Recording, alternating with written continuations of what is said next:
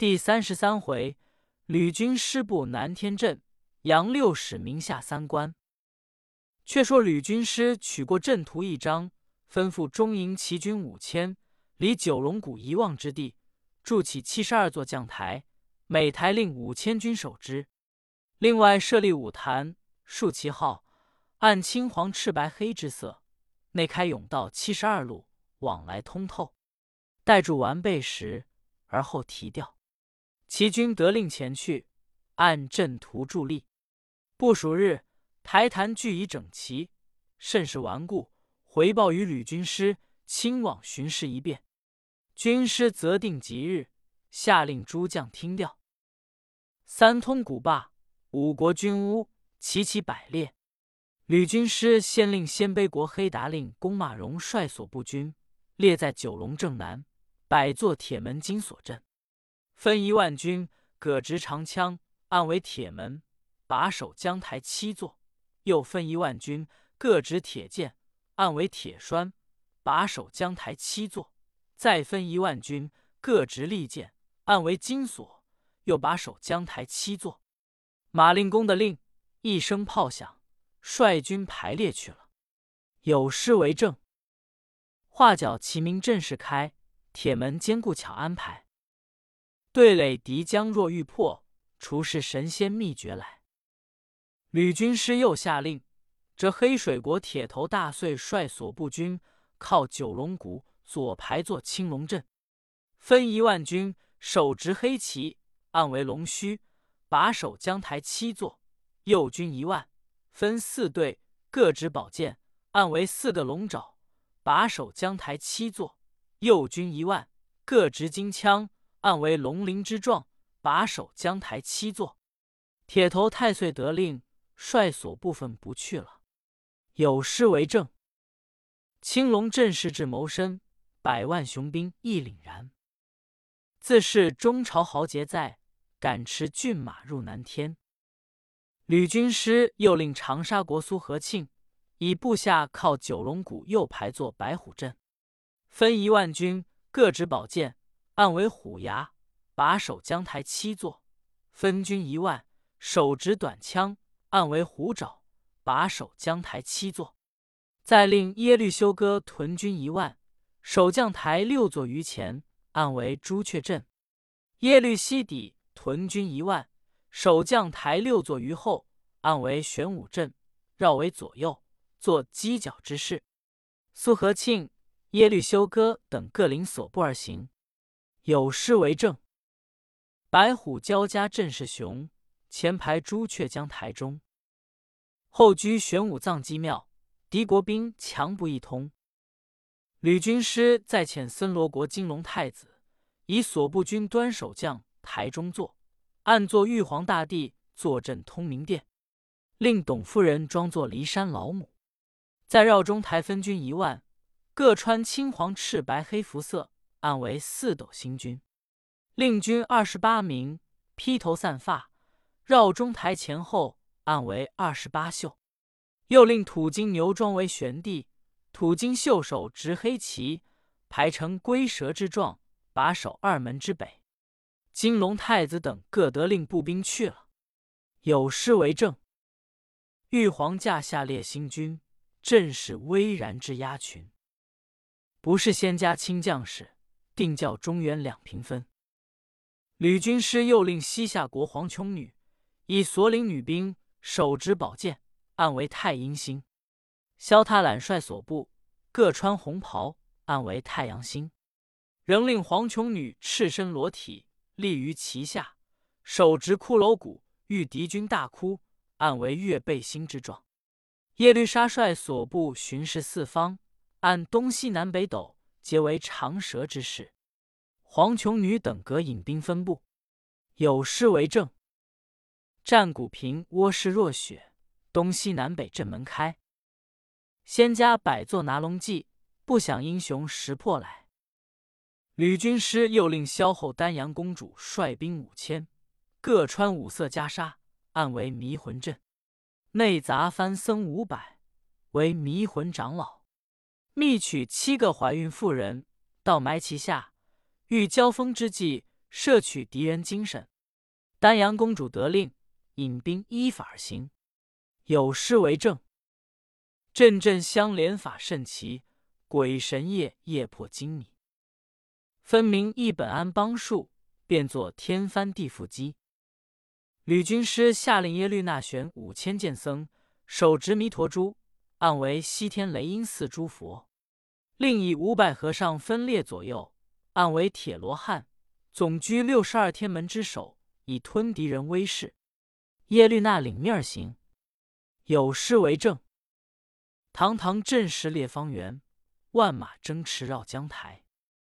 若使英雄起脚力，尽教圣主定中原。”吕军师排成阵势，折春言与韩延寿督战。每阵中以关红旗为号，指挥迎敌。果是仙家妙用，世人莫测。七十二阵，变怪奇异。昼则凄风冷雨，夜则河汉皆迷，好使人惧。正是不有真仙开妙秘，如何能破鬼神机？次日。春言以师傅镇灵已完，与韩延寿议曰：“今宋兵列营于对垒，可令人下战书与之，看他如何出兵。”延寿然其言，即遣其军来见宋江、王全杰。全杰批回战书。次日，引李明等出九龙谷平川之地邀战，望见正北一座阵势，如生成世界一般，大惊曰。藩家必有奇才在军中，且未可急战。到未罢，辽帅春言、韩延寿二骑飞出，厉声高叫曰：“宋江若只斗武艺，即便交锋；如要斗文，事关无阵。”全节故李明曰：“北兵势锐，若与交战，终是不利。以阵图语言，回兵计议乃可。”明然其言，全节曰：“斗战武夫较力之事，不足为奇。待在整阵图来破，方显高低。”春言笑曰：“任汝去排阵来战，吾不暗算如矣。”乃收兵还营。全节归至军中，谓李明曰：“阵势小可破安，未见今日之意，当具奏朝廷。”速遣将来便是。夸明曰：“事不宜迟，便速行之。”全节乃化成阵势图局，遣其军肯夜往汴京奏之真宗。真宗看罢大惊，即便是文武，无一人识得者。寇准奏曰：“臣是阵图，内中变化必多。出事三关召回杨六使，可识此阵。其他边帅。”恐不能识。帝允奏，遂遣使臣进赴三关，来见六使。宣读圣旨毕，六使领旨，与诸将议曰：“既主上有旨，当得复命。